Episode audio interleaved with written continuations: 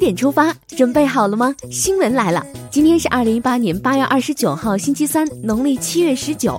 我是主播凡科，首先来聚焦昨夜今晨发生了哪些大事儿。二零一八年“一带一路”知识产权高级别会议昨天在北京开幕，国家主席习近平向会议致贺信。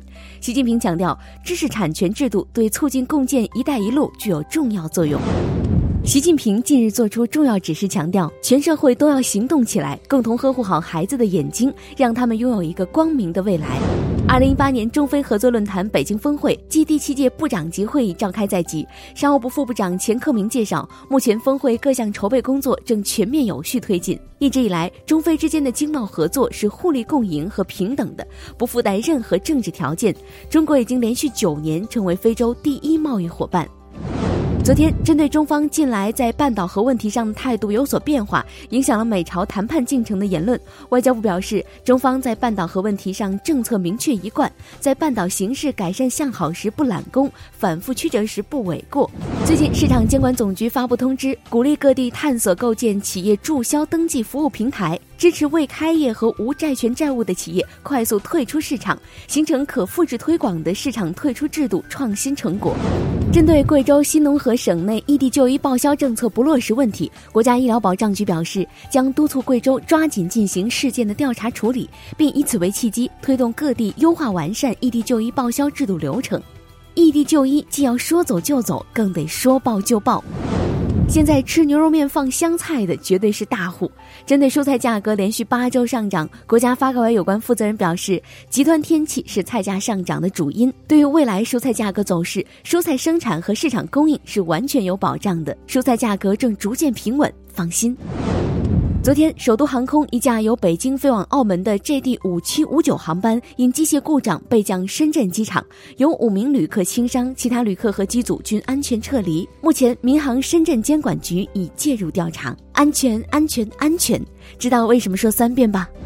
雅加达亚运会第十个比赛日落下帷幕，中国选手夺得十一枚金牌、两枚银牌和两枚铜牌。中国男女乒乓球队双双夺得冠军，谢文俊摘得男子一百一十米栏金牌，张欣妍夺得反曲弓女子个人金牌，打破了韩国选手的垄断。蒋雯雯、蒋婷婷第三次夺得花样游泳双人金牌。中国代表队以九十七金、六十四银、四十五铜，总奖牌数二百零六枚，稳居奖牌榜榜首。就是稳，为中国健儿加油！接下来关注一条总台独家内容：K 三六零是临哈铁路沿线沙漠中一处不起眼的坐标。费梦星二零一零年毕业后便被火车拉到了荒无人烟的沙漠中，开始铁路沿线的治沙工作。如今八年过去了，看到如今列车畅通无阻地行驶在沙漠中，费梦星格外开心。这是他八年来最引以为傲的战果。本期奋斗的中国人，我们一起走进费梦星这个九零后的治沙工人。再来刷新一组国内资讯，互联网时代一网打尽。近日，国家移民管理局出台了二十二条改进服务管理的新举措，将于二零一九年一季度之前分期分批实施。其中，自九月一号起，内地居民可以在全国异地换补发出入境证件，方便快捷，支持。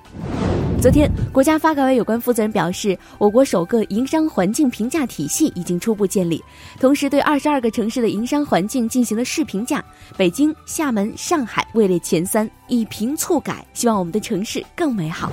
北京的小伙伴们注意了，近日，北京地铁公司表示，从明天开始，北京地铁七号线、八号线、九号线、十号线将缩短平日运营间隔，同时提高运力。喜大普奔，太给力了！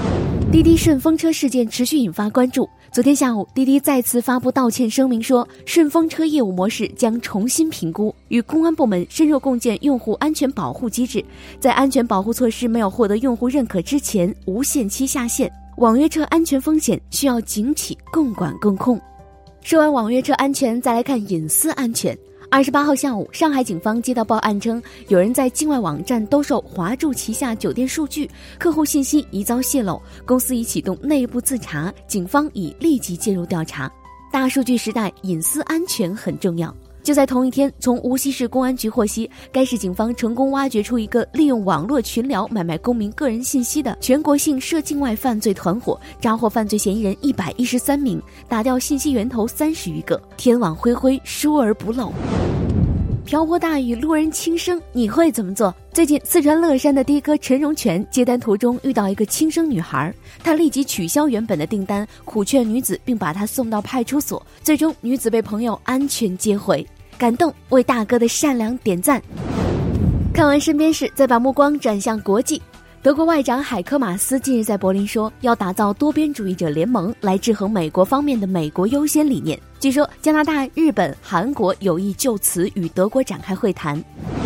昨天，日本政府批准了2018年版防卫白皮书。白皮书中继续渲染日本周边安保环境日趋严峻，称有必要增强各方面安保能力，借防御之名扩充军备才是真的吧？